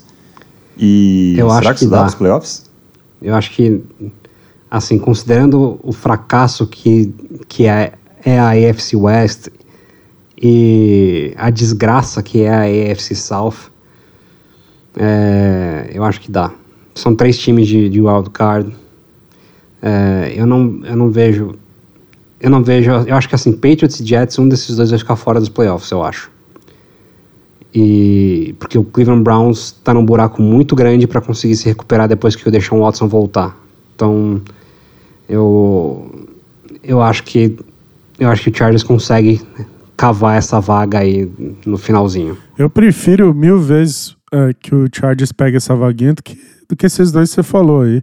Se puder tirar os dois de preferência, o Jets e o Patriots do playoff, vai ser bem mais divertido entrar o Chargers aí, ver o Herbert tentar compensar, né, bicho? É, eu acho que se tivesse como a gente garantir um wild card aqui com Bills, Bengals e Chargers, é, seria quase que o melhor dos mundos dentro da AFC, né? Que aí cai, cai Patriots, cai Jets, cai Colts, que ainda tá na, que ainda tá na corrida, e a gente vê os, os quarterbacks é, que, que a gente acha. Os quarterbacks que a gente acha que são muito bons, todos no, no playoff. Mas aí tem um negócio, né? O jogo é jogado, tá? É, tem, que, tem, que, tem que entrar lá e tem que ganhar. E aí, Patriots e Jets é nosso próximo assunto, né? Porque assim, o joguinho horroroso, eu né? Quero deixar, joguinho... eu quero deixar muito claro aqui para o ouvinte o meu protesto. Eu não queria falar desse jogo. Eu fui forçado a falar desse jogo. Tá? Eu quero deixar muito claro. A gente tá mantendo o Paulinho refém até ele falar do jogo de Jets e Patriots. Porque, assim, o joguinho horroroso, tá? Os caras conseguem chegar na, na última posse do jogo, quase 3 a 3 e, e o jogo é vencido num retorno de punch. O negócio nunca aconteceu na liga, cara. 3 a 3 o jogo acaba 10 a 3 Enfim, é, é, é, é bizarro, assim, o joguinho horroroso. E a gente já falou algumas vezes desses dois times, né? É 3 a 3 a 3 porque são dois times com duas defesas muito boas. Essas defesas são boas, elas são capazes de ganhar jogos, elas têm ganho jogos para os dois times. E são dois ataques muito incompetentes. Um que tem dois defensive coordinator como coordenador ofensivo, né? O Paulinho já fala isso desde o do preview da AFC, nosso primeiro episódio. O Paulinho já fala isso, é um absurdo.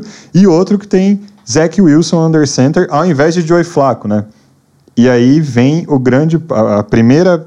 Acho que duas coisas assim. Começando pelo Zach Wilson. A primeira, você colocaria ele no banco e colocaria o Joey Flacco de titular? Eu sei que a resposta do Paulinho é sim, tá? Então essa pergunta é meio que pro Thiago. E a segunda coisa mais importante. É bust o Zach Wilson? E olhando em retrospectiva o draft do ano dele, o Jets errou muito nessa escolha? É, eu só queria avisar o Paulo, antes de mais nada, que eu escutei andando rumores por aí, porque assim, o, o head coach do, do Jets, o Salah, já, já não. Ele fez o que o, o ele usou as palavras que todo head coach usa para avisar que o, o, o Zach Wilson vai pro banco, né? Então, ao invés de fazer isso, ele veio ele usou o famoso não consigo me comprometer com garantia que ele vai ser o titular. É, esse é, é para vai para o banco, né? Agora, é, queria avisar o Paulo só que eu escutei rumores aí que não é o Flaco que vem pro lugar, tá? É o outro cara que tem lá, o é, é Mike White, como é que é o nome do cara? O outro, é o outro quarterback que, que eles estão pensando em colocar. Agora, eu não sei se esse move é move de quem de quem tá tancando para conseguir um pique para pegar o substituto do Zach Wilson já. Mas, é, pelo que eu vi rumores aí, tem uma chance de não ser o Joe MVP Flaco, tá? É, então. Que é um erro. que, que, é um erro entre nós. É um erro se você tá querendo ganhar. Se você tá querendo perder. Que, eu, eu não sei se o Jets tá querendo Bicho, ganhar tem, ou tá você tá 6-4.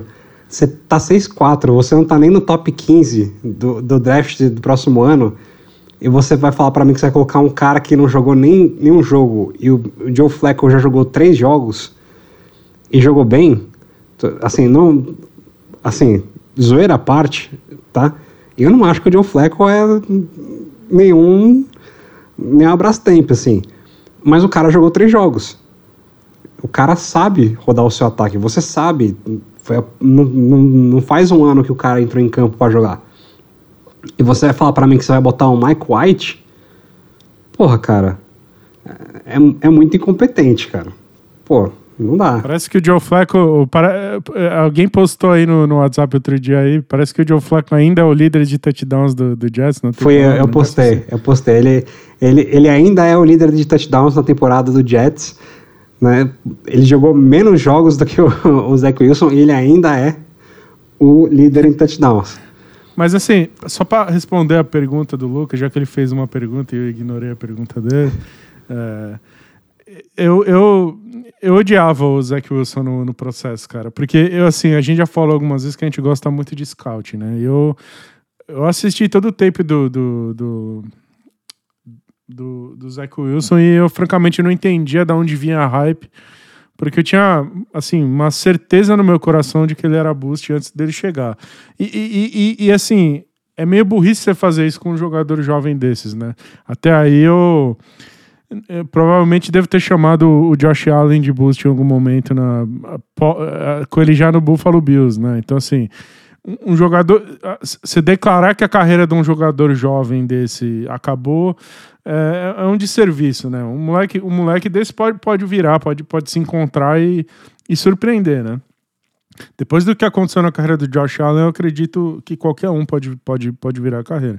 Mas assim, eu era extremamente é, cético com relação ao Zach Wilson quando ele veio para a liga. Então, me surpreende muito pouco que ele, que ele não seja o quarterback que algumas pessoas esperavam que ele, que ele fosse.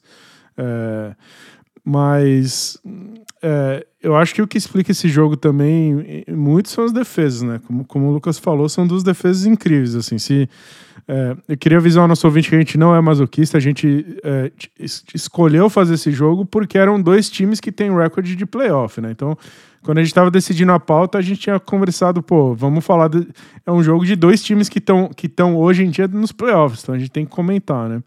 Mas o que explicou esse jogo foram as defesas, né? Por pior que tenha sido esse jogo, é um prazer assistir a defesa do, do Jets jogar. É, é, o começo de algo muito bonito, na minha opinião. Assim, a gente até não é a primeira vez que a gente fala isso, mas assim, muito bonito ver a molecada jogar lá a defesa. É, a linha ofensiva do Patriots está muito, muito ruim. É, eu não sei se existe a possibilidade de tirar o, o, o vovô, o Dante Scarnec, que é lá o antigo coordenador de linha ofensiva do Patriots, mas assim, porque eles já tiraram. O senhor ele tenta se aposentar e o Patriots implora para ele voltar, ele volta. Eu não sei se ainda é possível trazer ele de volta. Ele deve estar tá lá com seus 80 anos lá.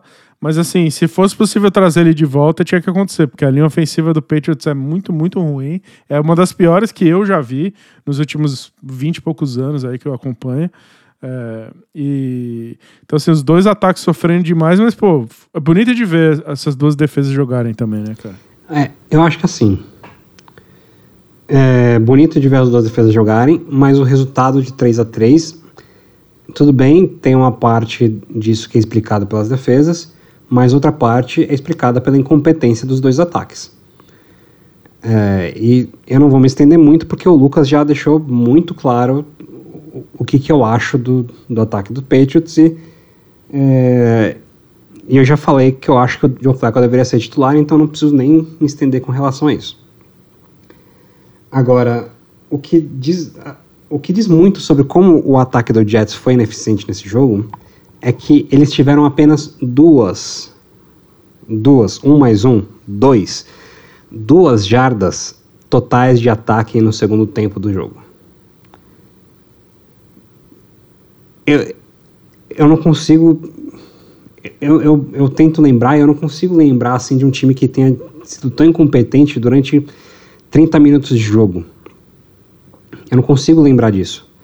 É, é uma ineficiência enorme. E, e aí eu começo a pensar em tudo que é falado, né, da, assim, das entrevistas do Jets, né? Eu lembro há pouco tempo atrás que o Elijah Moore tinha pedido para ser trocado. Aí depois ele volta pro time.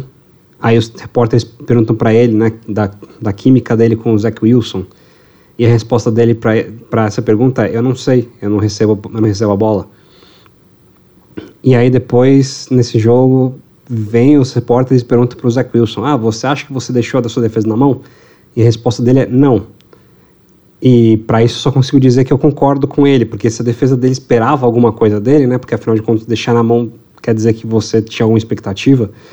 Se a defesa tinha alguma expectativa do, do Zach Wilson fazer alguma coisa, a defesa que estava errada. Porque você não tinha que ter expectativa desse cara fazer absolutamente nada. Né? E, e para responder a pergunta do, do, Lucas, porque o Lucas perguntou para o Thiago com relação ao Zach Wilson no, no processo de draft, eu sei que a minha resposta ela vai soar para o ouvinte como eu, eu querendo tirar meu corpo fora. Mas a verdade é que para mim, quando você está avaliando um quarterback, a parte mais importante do, de toda avaliação, ela é impossível de ser medida para quem está fora do processo, que é saber se o cara trabalha. Porque, assim, por que, que o, Josh, o Josh Allen deu certo? Você pega para ver o tape do Josh Allen no college, não é, não é nada de excepcional. Ele mostra que ele tem um puta braço, ele faz ali um, uns bons arremessos e tal, mas o tape em si não é nada de excepcional. Assim como o tape do, do Patrick Mahomes no college também não é nada de, de excepcional. Agora, por que, que esses caras deram certo? Porque são dois caras que trabalham que nem uns, uns condenados, que eles sentam, trabalham, trabalham, trabalham, trabalham, trabalham, treinam pra caralho, e o trabalho que eles colocam aparece. Assim como falei do Dino Smith um tempo atrás, que o cara ficou quieto aí sete anos treinando pra caramba, e a gente vê o resultado do trabalho dele agora. Então, eu acho que quando você está avaliando quarterback, a parte principal da avaliação é saber se o cara leva a coisa muito a sério. A gente não consegue ver isso. E, e, e era uma coisa difícil de ver. Tudo bem que hoje, olhando para trás, a gente vê alguns sinais de que, pô, o Zach Wilson é um cara que nasceu numa família com muito dinheiro, é um cara que era visto meio que com um playboyzinho e tal. Então, vá lá. Eu, talvez tivesse como ver. Mas, na minha opinião, ele tinha alguns indícios de que ele, de que ele tinha um, um teto de starter na liga que valia a pena a aposta. Então, eu acho que assim, a gente olhar para isso, para esse draft de de, do ano passado e falar, ah, o cara é um bust. Bom, eu, eu já estou preparado para falar que o cara é um bust, é triste, mas estou preparado para falar que o cara é um bust, mas criticar a escolha em si, vendo com, com os olhos de hoje, eu acho que é muito fácil. Então, por isso que eu não, não vou chegar e falar que o New York Jets cagou no pau, porque falar isso com o conhecimento que eu tenho de ver o, Josh, o, o Zach Wilson fazendo merda na liga nesses últimos dois anos, é muito fácil. Então, por isso que eu não vou chegar aqui e falar que foi um, um erro crasso do Jets. É, é uma merda, assim, você ser profeta do, do passado, né? Então, depois que você tem uma temporada e meia, mais de uma temporada e meia para avaliar, você voltar no draft e falar, ah, esse aqui foi um acerto, esse aqui foi um erro, é a coisa mais fácil do mundo. Então, não façamos verdade, isso. Verdade seja dito, o Thiago realmente ele não, ele, ele tinha uma nota bem baixa no Zach Wilson. Eu lembro disso. Eu, eu e o Léo, a gente, a gente via mais coisa, o Thiago já, já não via tanto. Então, mérito aí pro Thiago que realmente cravou e acertou. E, e, realmente, esse ponto que você falou é super relevante, né, Paulinho? A, a parte mais importante do quarterback a gente não, não tem acesso estando fora da liga. É, eu acho, eu acho, eu acho legal a gente dar opinião na, na hora que ela acontece, né? Assim, eu acho pro futuro, assim, o ouvinte vai poder, né? A gente vai fazer um, um, A gente vai falar um pouco de draft né, na, na off-season, né? É, quando não tiver jogos da NFL, a gente vai, vai tentar fazer alguns episódios é, sobre os prospects que estão entrando na liga e tudo mais. E aí, eu acho que não adianta eu acho legal a gente dar a nossa opinião e depois lá na, lá na frente comparar e olhar, ó, a gente tava certo, tava errado, isso, aquilo, isso, isso eu acho bacana. Então, é, eu, não, eu tenho problema nenhum, assim, de dar a cara pra bater e outra, assim, se eu, se eu tivesse completamente errado com o Zach Wilson e ele explodisse na liga, eu ia ficar feliz pra caramba. Porque a melhor coisa que pode acontecer é quando um quarterback bom entrar na liga. Eu gosto mais de, do, do, de futebol do que do meu time, né? Tipo, é, mas, mas, mas é assim, eu gosto muito de, de, de, de, futebol, né? Assim, então, eu preferia que o Zach Wilson entrasse na liga e me desmendisse se fosse um puta quarterback. É, quanto mais talento tiver na liga, mais legal para nós, né? Mas é, acho, acho interessante a gente dar a nossa opinião e depois voltar atrás e, e, analisar. Como, como o lance do Josh Allen, eu acho que não era um erro, né? A, a minha avaliação do Josh Allen é, e de muita gente era, pô, ele é, tem muitos problemas no jogo dele. E aí você voltar atrás e, e refazer a sua avaliação e olhar o que, que tá certo e o que, que tá errado. É assim que a gente aprende também, né? Sim, é, mas, mas, mas mais do que tudo, o que eu tô querendo dizer é que eu acho que eu devia ser o próximo GM do, do Jets. Você tem certeza que você quer esse trabalho, cara? Absoluta. Tudo bem, paga bem, né? Paga bem, né? Então, então beleza. Dá metade do salário. Metade do salário que ele ganha lá, pra mim tá bom. Já tá com a defesa no lugar já, Thiago. É só arrumar o ataque, né? Mas esse draft aí é, é, é foda, assim. Eu falo de não ser profeta do passado, mas. É... Enfim, esse draft deles foi complicado, né? Porque é um draft, cara, que no top 15 saem cinco quarterbacks. E junto com esses cinco quarterbacks saem uns caras que a gente já viu na liga que eles são bola. Porque sai o Kyle Pitts, que tudo bem, não está sendo bem utilizado esse ano, mas mostrou que, que tem potencial como tight. Sai o Jamar Chase, sai Jalen Waddle, sai o Devonta Smith, que são três recebedores, cara, que são muito bons. Sai o, o Rashawn Slater, que, que, é um, que é um left tackle. Tudo bem, o cara foi amaldiçoado por cair no time que todo mundo se machuca, né? Mas enfim, tem se mostrado como um bom left tackle. É, sai o Patrick Surtain, né, cornerback de, do Denver Broncos hoje. Enfim, sai muito cara bom. Só que esses cinco quarterbacks, cara, Trevor Lawrence. É, mas assim, mas assim, é, do, acho, que, acho que essa lista que você deu, se eu só fosse torcedor do Jets ou do Niners ou qualquer um desses times, estaria doendo meu coração um pouquinho, porque é muito jogador bom.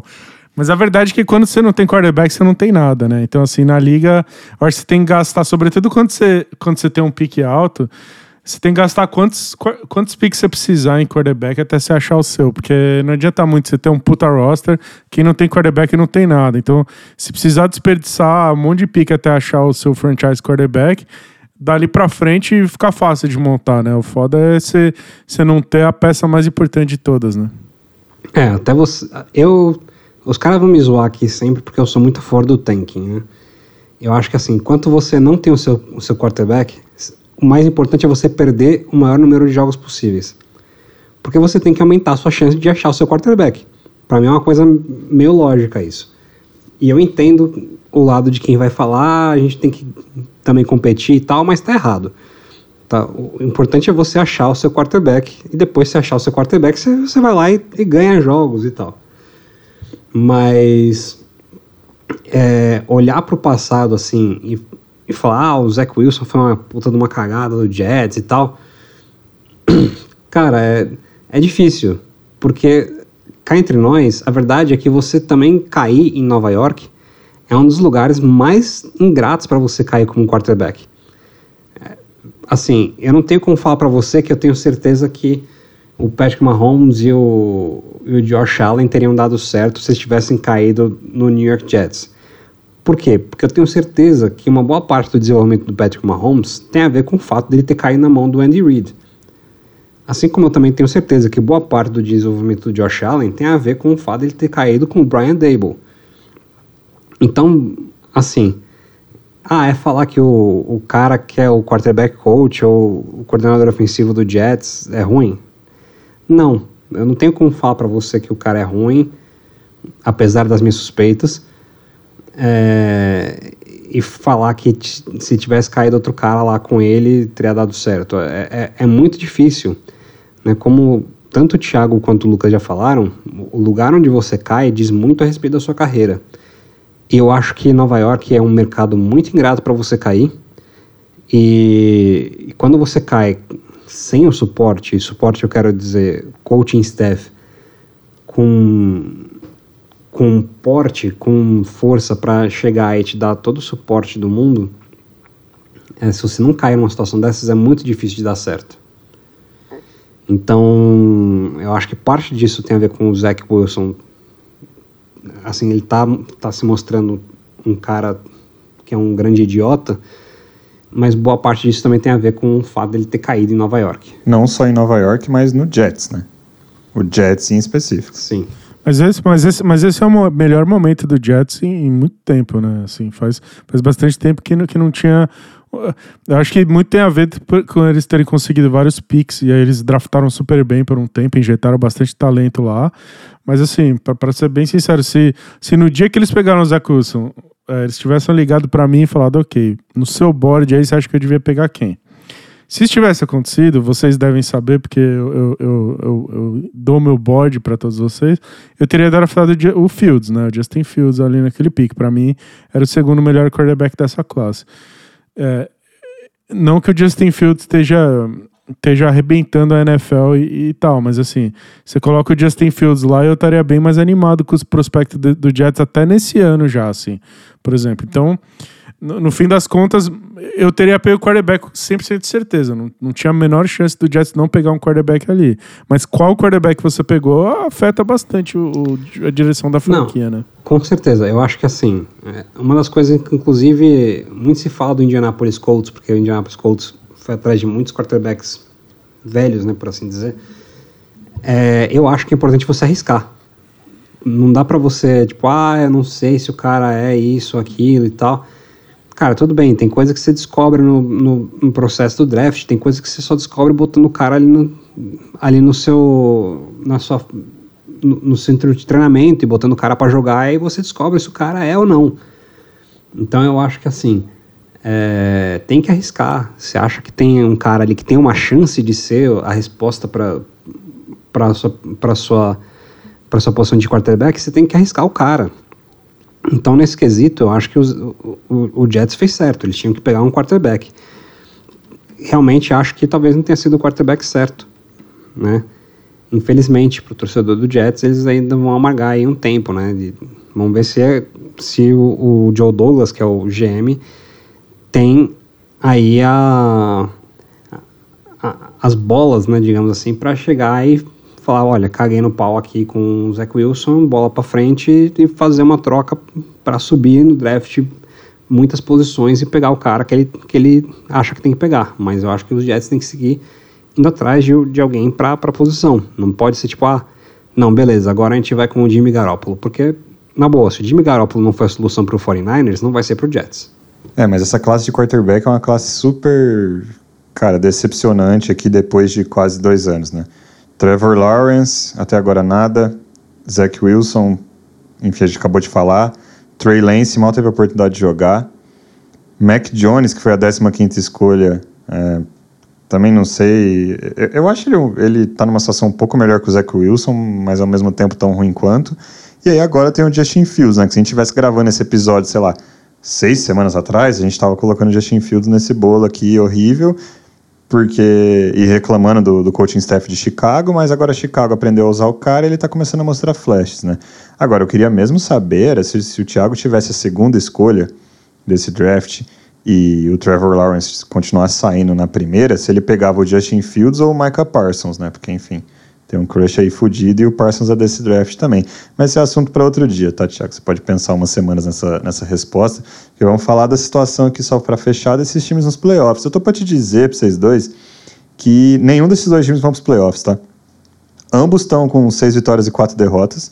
O Patriots hoje ele é o sexto colocado, visitaria o Titans em Nashville é, na primeira rodada dos playoffs, e o Jets está fora pelo critério de desempate, né? Então, de, depois dessa derrota para o Patriots, ele está empatado com seis vitórias, quatro derrotas com Patriots e Bengals, mas ele, ele fica ali de fora com critério de desempate. Mas o Jets ainda tem que jogar um jogo contra o Bills, um jogo contra o Vikings, um jogo contra o Dolphins e um jogo contra o Seahawks. Esses quatro times são times de playoffs nesse momento na liga. E além disso, eles têm a próxima partida deles contra o Chicago Bears, que é um time que está assim, querendo aprontar aí agora que eles, que eles aprenderam como rodar o ataque. E o Patriots, ele joga também contra o Vikings, uma vez contra o Dolphins e duas vezes contra o Buffalo Bills. Eu não vejo, assim, eu não sei se eu consigo ver esses dois times indo para os playoffs, sabendo que ainda tem é, o Bengals e o Chargers para esquentar os motores aqui na AFC. Vocês, acham que eu estou muito louco? Eu acho que assim. Eu acho que um dos dois vai acabar indo para os playoffs, mas não por merecimento. É mais porque a NFL resolveu aumentar os playoffs e agora você tem três wildcards e uma vaga de wildcard vai cair no colo desses caras. É, eu acho que depende muito do resultado de, da troca de quarterback do New York Jets. Porque se der certo, eu acho que eles conseguem aí, porque se você parar para ver o resto da AFC, a gente já viu a AFC West aqui quando a gente estava falando do Jets, do, quando a gente estava falando do Chargers e do, dos Chiefs, e Raiders e Broncos não, não, inspiram nada. Então eu diria que assim, ó, Chargers é meio que fechado aí para uma vaga de, de wild card. Aí você tem Miami Dolphins e Buffalo Bills na AFC East que estão com 7-3, então um dos dois vai ter uma vaga de wild card. Então é uma briga por uma vaga de wild card. Né? E, e aí você tem o, o Cincinnati Bengals com 6-4. Então, pode ser que um desses times aí acabe caindo com uma vaga de wildcard.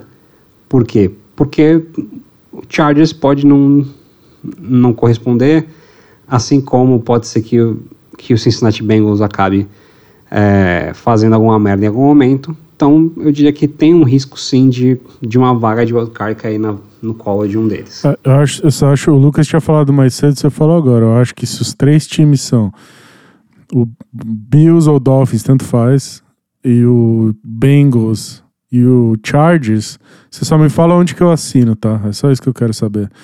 Pelo amor de Deus, não deixe nenhum outro time entrar no lugar desses três, porque esses são os três que vão fazer os playoffs ser, ser divertido.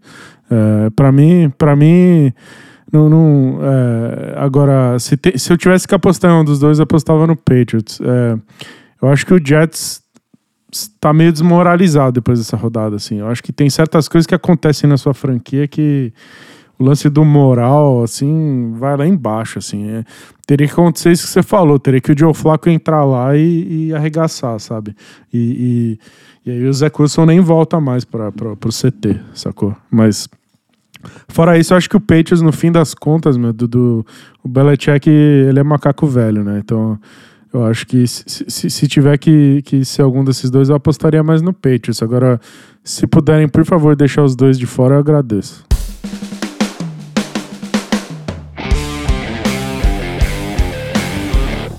E esse foi mais um episódio do podcast Muito Incompetente na NFL, dessa vez cobrindo os principais acontecimentos da semana 11 na liga. Semana essa que já começa a ter algumas definições para os playoffs e aí a gente falou bastante sobre isso. O nosso podcast está disponível nas principais plataformas de podcast, aí, YouTube, Spotify, Apple, enfim. Você consegue achar a gente em diversos lugares. E nas redes sociais, a gente está no Instagram e no Twitter, no incompetenteNFL. Essa semana é uma semana especial na Liga, uma semana de Thanksgiving, o dia de ações de graça, então jogos nessa quinta-feira o dia todo. Quinta-feira, inclusive, que tem Brasil na Copa do Mundo de futebol, nosso futebol da bola redonda. Então, vamos ter que se dividir aí para acompanhar tudo, mas é o que tem para hoje, né? É um problema bom de se ter. Então, espero que você tenha se divertido com a gente e até a próxima. Tchau, tchau.